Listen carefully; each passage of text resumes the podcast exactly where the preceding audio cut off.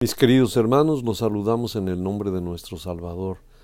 Ha llegado al canal del pastor Rubén López de Cárdenas y hoy empezaremos una serie que se titula El Espíritu Santo. Hay tanto de este tema, queridos hermanos, y yo he estado eludiéndolo por, eh, su magnitud, por su tamaño y también porque es un tema mm, muy delicado. Eh, hemos eh, analizado con temor y respeto en otras ocasiones la naturaleza del Creador del universo y de su amado Hijo, nuestro Salvador. Y no me había tomado el tiempo ocupado em, de estudiar y presentar ante ustedes el tema del Espíritu Santo, ya que de verdad es un tema muy muy amplio, lleno de controversias que involucra desde la naturaleza del eterno Dios mismo hasta el espíritu que tenemos cada uno de nosotros. Mm, es muy complicado hacer una división de este tema y pero he suplicado a Dios que todo pueda salir bien y que ustedes puedan eh, y yo pueda comprender correctamente este asunto. Em, hay el problema básico empieza desde cómo se le llama al Espíritu. Espíritu, Espíritu Santo, Espíritu de consolación, Espíritu de poder, o, las diferencias, las diferentes manifestaciones del Espíritu. Mm, puede llamársele solo por lo que se le está dando una función específica. Así que esto nos lleva a diferentes nombres y diferentes aplicaciones. Haré lo posible, estoy pidiéndole a Dios, no expresar mi punto de vista personal. Me centraré solamente en la información y descripción que hacen las sagradas escrituras de Él y de sus manifestaciones. Aquí conviene que aclare algo, eh, que mucho de lo que conocemos y sabemos de Él es a través de sus manifestaciones. No hay propiamente descripciones de él y de su poder.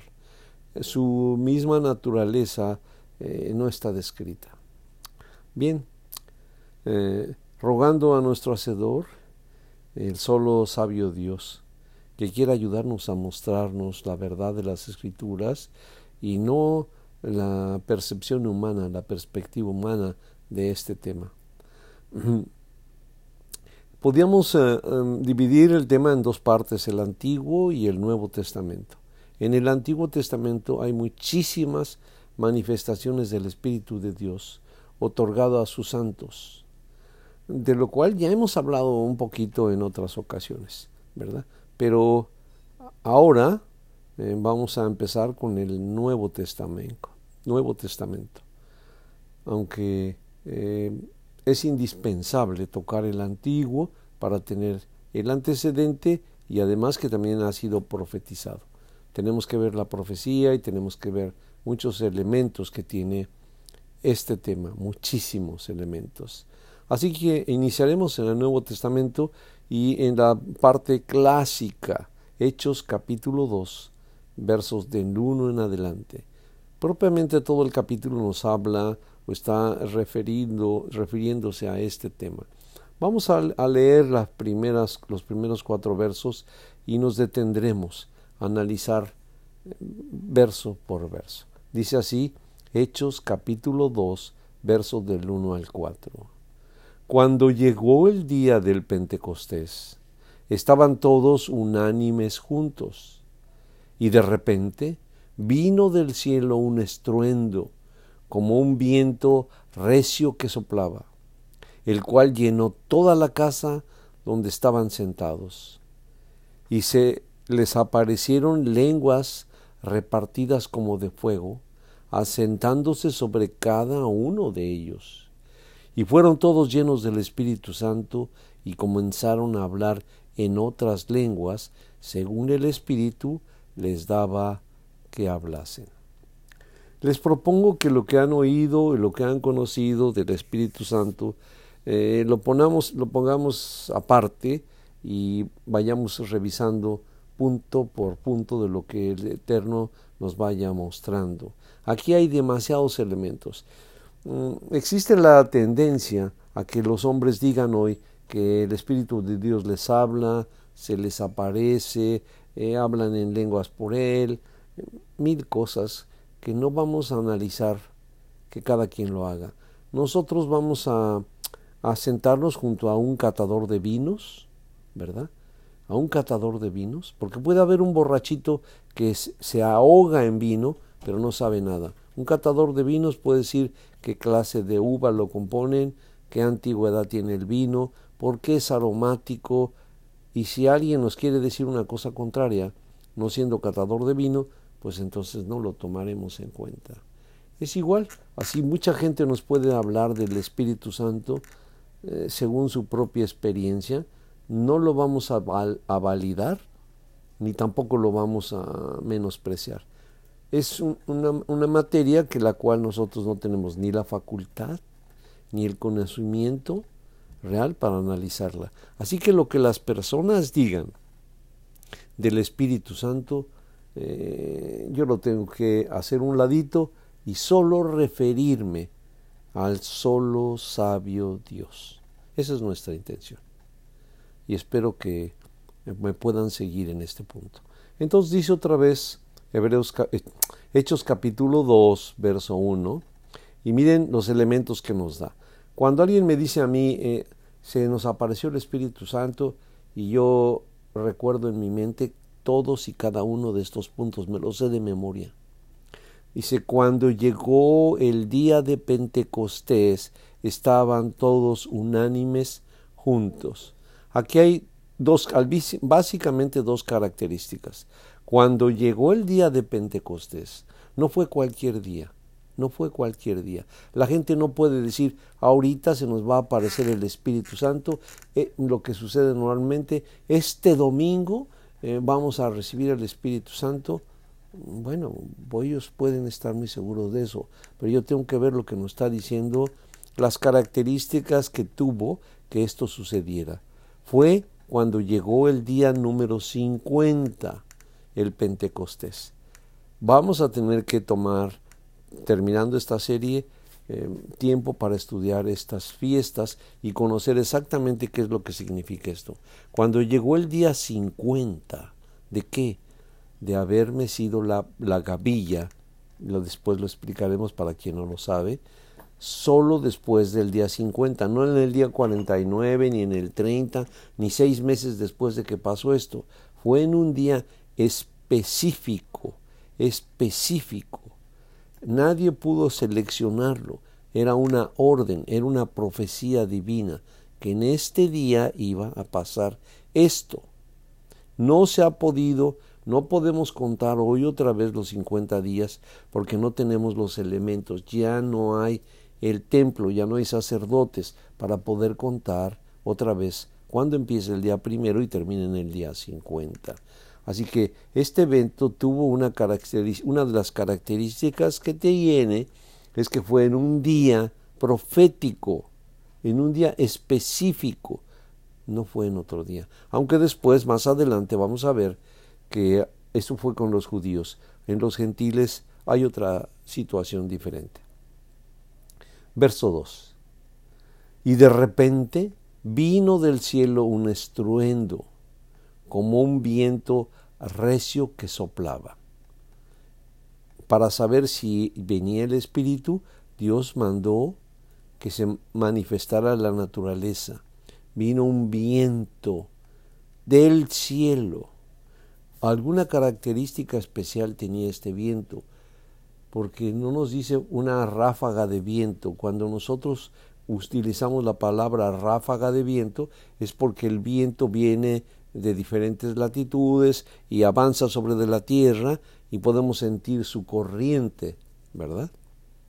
Pero aquí la escritura nos está dando una descripción específica del viento. El viento vino del cielo. Normalmente, a lo mejor yo puedo estar equivocado, hermanos, pero hermanas, pero normalmente el viento corre, corre por la superficie de la tierra. Porque nuestro Dios nos está aclarando aquí que este viento vino del cielo. Era un viento diferente, no era un viento normal, cotidiano, de que está haciendo viento. Era un viento especial. Día especial, un viento especial que manifestaba la naturaleza excepcional de este evento, el cual llenó toda la casa donde estaban sentados ellos. Un viento que pareciera ser que fuera un líquido, como lo está describiendo, entró por las ventanas, por las puertas, entró a la casa, llenó la casa ese viento.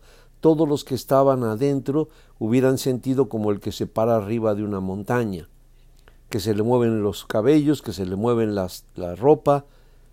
Yo entiendo que así pasó. Adentro de la casa el viento se sintió, se sintió adentro de la casa, como si estuvieran afuera.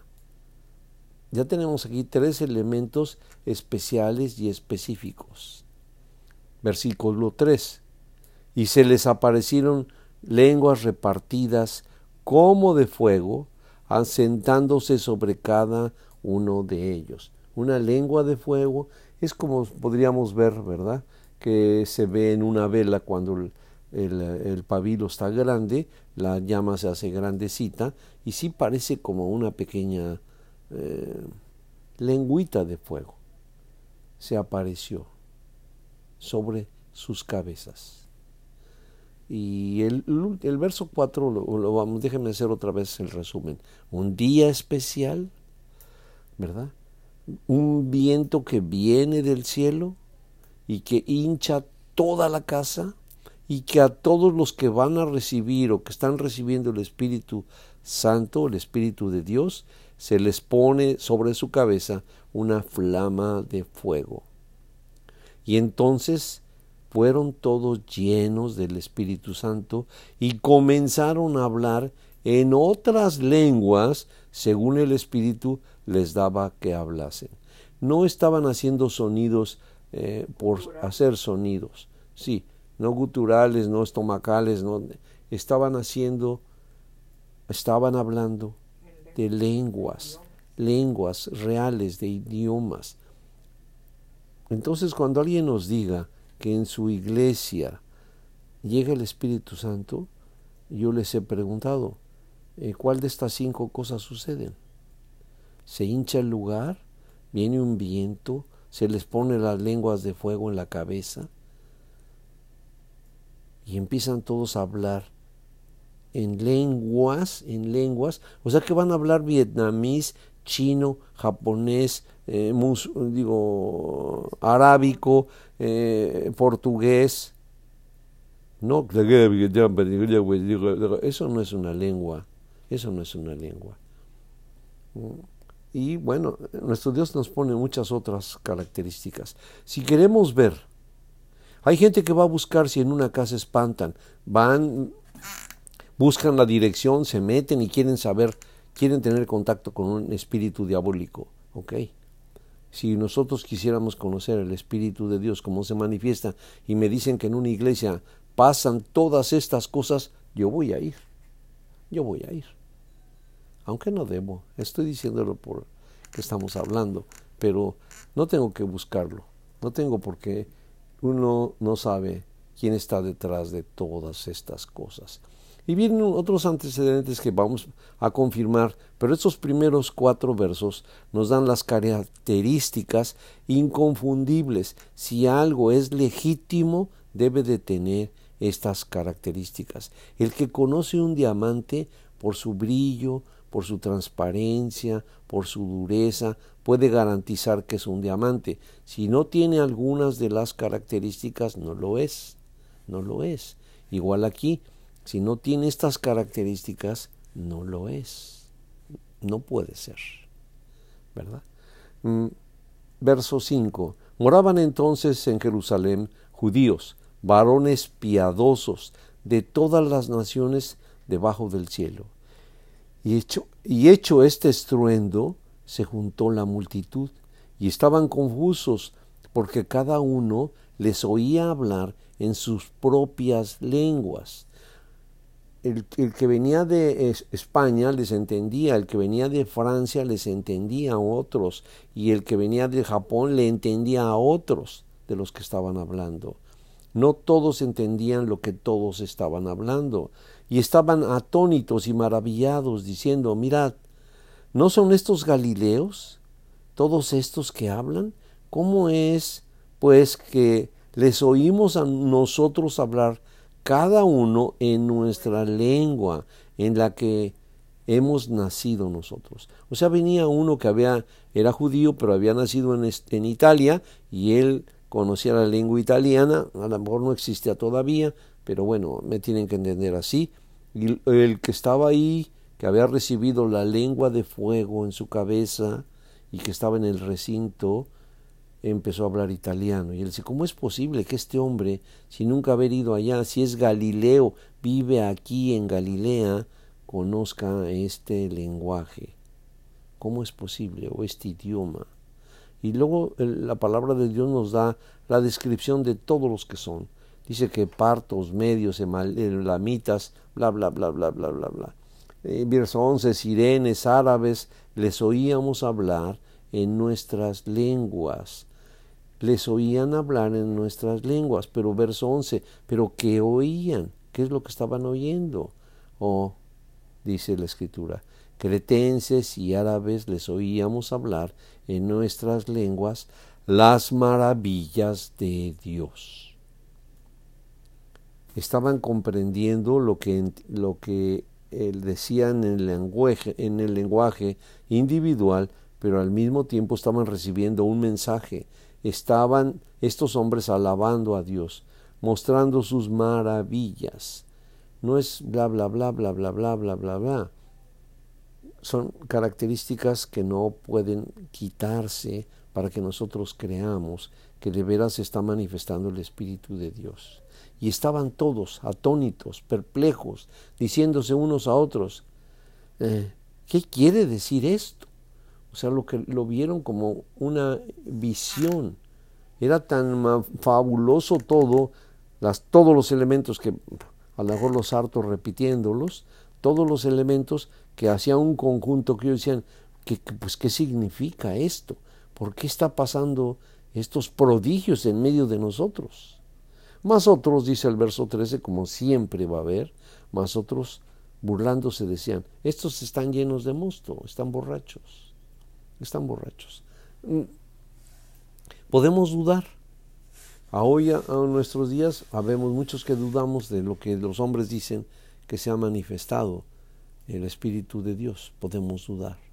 Dice Pedro, se levanta Pedro entonces, poniéndose en pie en medio con los once, y alzó la voz y les habló diciendo, varones judíos y todos los que habitan en Jerusalén, esto os sea notorio y oíd mis palabras, porque estos no están ebrios, como ustedes piensan, como ustedes suponen, puesto que es la hora tercera del día. Se empezaba a contar el día a partir de las seis, seis y la tercera son las nueve de la mañana. Si no pueden estar borrachos, si apenas son las nueve de la mañana. Verso 16.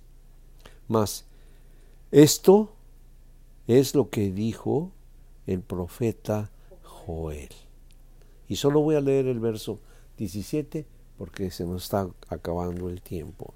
En los postreros días, dice el eterno Dios, derramaré de mi espíritu sobre toda carne, y vuestros hijos y vuestras hijas profetizarán, y vuestros jóvenes verán visiones, y vuestros ancianos soñarán sueños.